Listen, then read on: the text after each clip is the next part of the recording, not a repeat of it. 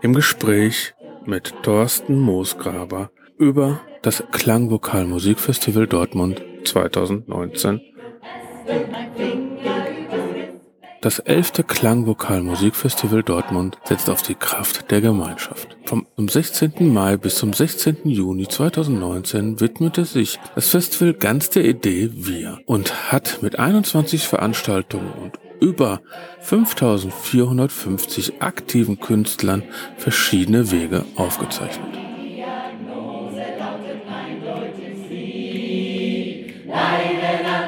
Sie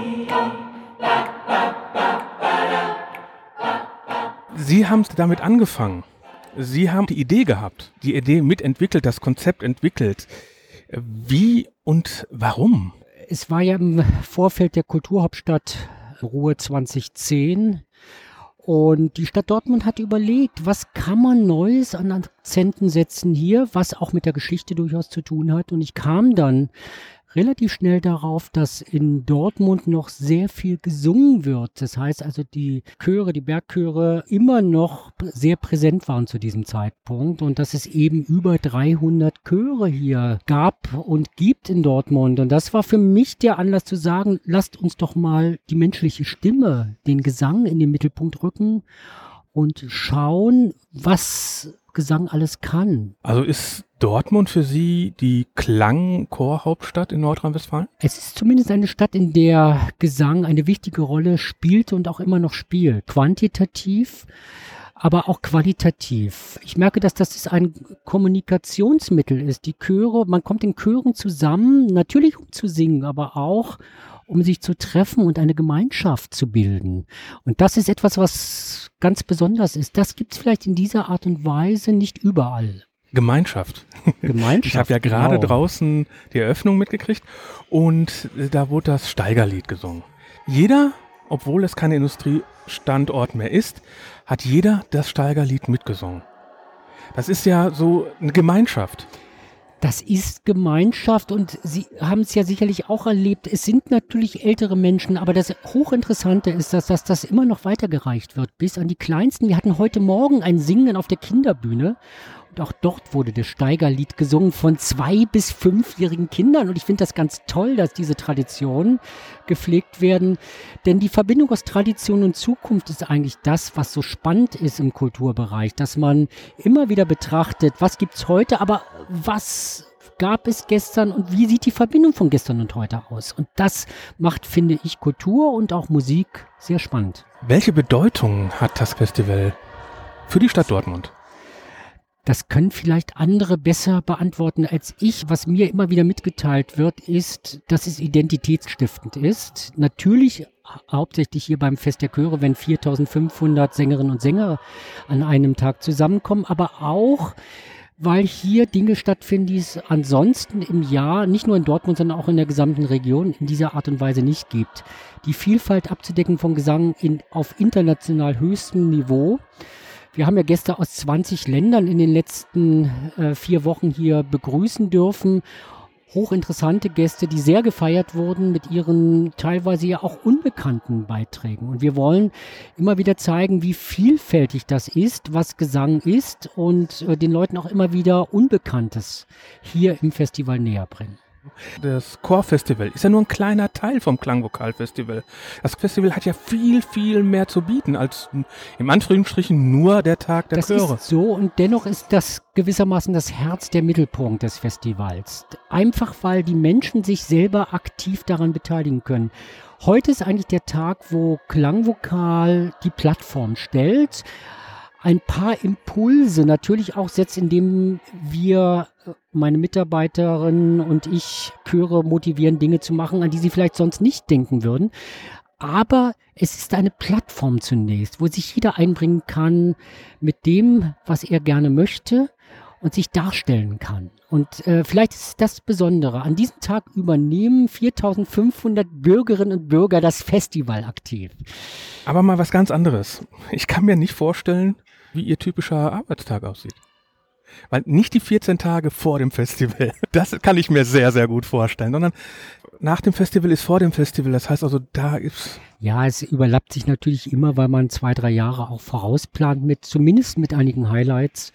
Und äh, insofern, es gibt nicht den Arbeitstag. Und das ist vielleicht das Spannende an meinem Job, dass da unglaublich viele Dinge zusammenkommen. Natürlich auch bürokratische Dinge, die, die wir alle kennen, die, die alle äh, mitmachen, aber ganz profane Verwaltungsakte, aber und äh, ähnliche Dinge.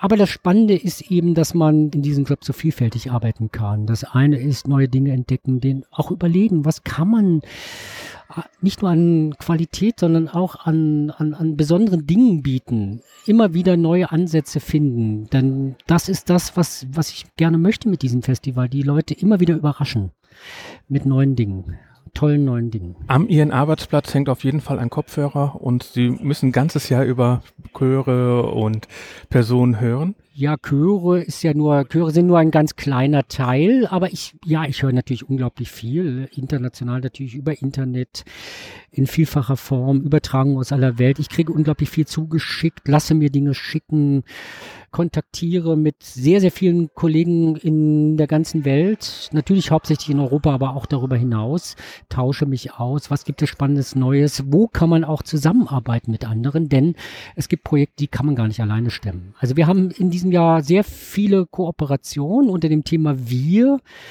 In 2019 äh, haben wir auch sehr viele Co-Produktionen geschmiedet mit Kollegen, nicht nur in Deutschland, sondern auch weit darüber hinaus in Belgien, Frankreich, Spanien, Großbritannien. Und das ist vielleicht das Spannende, die andere spannende Seite an meinem Job, dass wir global denken, dass wir auch schauen, was kann auch Menschen über Landesgrenzen hinweg interessieren. Das Wir-Gefühl steht ja auch in schönen Anführungsstrichen auf der Klangvokalseite. Und da steht, äh, wie wir uns mit der Musik vernetzen und daraus ein Wir-Gefühl entstehen lassen können. Das heißt also, dieses Festival strahlt nicht nur im Ruhrgebiet, Dortmund und sowas, sondern sie möchten, dass die Strahlen eben weltweit gehen? Ja, weltweit ist vielleicht ein bisschen hochtrabend gesagt, aber wir haben Gäste nicht nur aus Deutschland. Also es gibt sehr viele Leute, die kommen nur für die Aufführung hierher. Wir haben regelmäßig Gäste aus Frankreich, aus Österreich, der Schweiz, aber auch aus Italien. Manchmal kommen sogar einzelne Besucher aus Japan an, um gewisse Dinge zu hören. Und das Spannende dabei ist, dass es immer wieder Besucher gibt, die das erste Mal deshalb nach Dortmund kommen, in die Region kommen. Ich kann mich erinnern, im letzten Jahr kam jemand aus London angeflogen und sagte, wow, was für eine tolle Stadt. Ich hätte das gar nicht gedacht. Ich bin eigentlich wegen der Künstlerin gekommen, die bei uns in Großbritannien nicht auftritt, sondern nur in Tokio oder in Warschau oder in Moskau zu erleben ist. Und ich wollte die unbedingt hören und bin deshalb nach Dortmund gekommen und habe dann festgestellt, ist ja schön hier. Ich komme gerne wieder. Und das ist vielleicht auch so ein kleiner Nebeneffekt, dass wir positiv für Dortmund werben äh, mit dem, was wir machen. Jetzt habe ich noch sozusagen drei Abschlussfragen. Ich stelle einfach mal alle drei. Vielleicht kriege ich eine nicht beantwortet. Das glaube ich eigentlich schon. Ihr Highlight, das Schönste, was in den letzten elf Jahren passiert ist? Dann die schönste Niederlage, die in den elf Jahren Bereich passiert ist. Und gibt, kriegen wir schon das nächstes Jahr Motto? Oh, das sind ja drei Fragen, die haben es ja richtig in sich. Also, der Höhepunkt in elf Jahren ist vielleicht, dass unglaublich viele Leute, und das ist nicht eine Sache, sondern ein Prinzip, unheimlich viele Leute auf mich zukommen und sagen, danke, danke, dass Sie das machen und äh, dass Sie diese Leute hierher bringen und dass wir Dinge kennenlernen durften, wo wir nicht geahnt haben, dass es die gibt. Das ist vielleicht das Schönste. Und die schönste Niederlage ist gar nicht so einfach zu beantworten die schönste Niederlage, die gibt's ja beim Fußball eigentlich auch nicht. gibt es schöne Niederlagen. Deshalb ist diese Frage eigentlich fast gar nicht zu beantworten. Und die dritte Geschichte, ja, kein konkretes Motto, aber es gibt so etwas wie, wie soll ich es ausdrücken? Es gibt so eine Richtung, in die es gehen wird. Ähm, nachdem wir das große Wir-Gefühl dieses Jahr hatten, werden wir uns mal mit den beschäftigen an Gefühlen, die wir alle haben, mit dem Innenleben. Was macht uns aus? Was machen unsere Emotionen aus? Wie das Ganze heißen wird, wird sich noch zeigen, aber es geht um, um die Emotionen des Menschen im Großen und Ganzen. Wann wird dann das Motto bekannt gegeben? An der Abschlussveranstaltung? Nein, die ist ja schon bald. Nein, daran arbeite ich bewusst sehr lange. weil ich möchte mit dem auch aktuell sein, wie mit dem Wir-Gefühl. Mit dem sind wir ja erschreckend aktuell, mit diesem Dissens in der Gesellschaft, mit all dem, was momentan nicht funktioniert. Wir stehen meiner Meinung nach kurz vor zumindest vor starken Veränderungen. Es gibt Fragestellungen, es gibt Diskussionen, die wir eigentlich seit sehr langer Zeit in dieser Form nicht mehr hatten. Und das hängt natürlich damit zusammen, dass die Gesellschaft auseinanderdriftet. Das ist dieses Wir-Gefühl, bestenfalls noch gibt, wenn mal die Nationalelf wieder mal toll gespielt hat, was ja immer seltener der Fall ist, zumindest in den letzten Die Frauen spielen gerade sehr, sehr Frauen gut. Frauen spielen gut. Ich bin ja voller Hoffnung, dass die Frauen uns retten hier in Deutschland. ich mache Spaß, aber nein, ich meine es durchaus ernst, dass daraus wie, auch aus so etwas wieder ein, zumindest mal wieder ein Gefühl, gutes, positives Wir-Gefühl entstehen kann.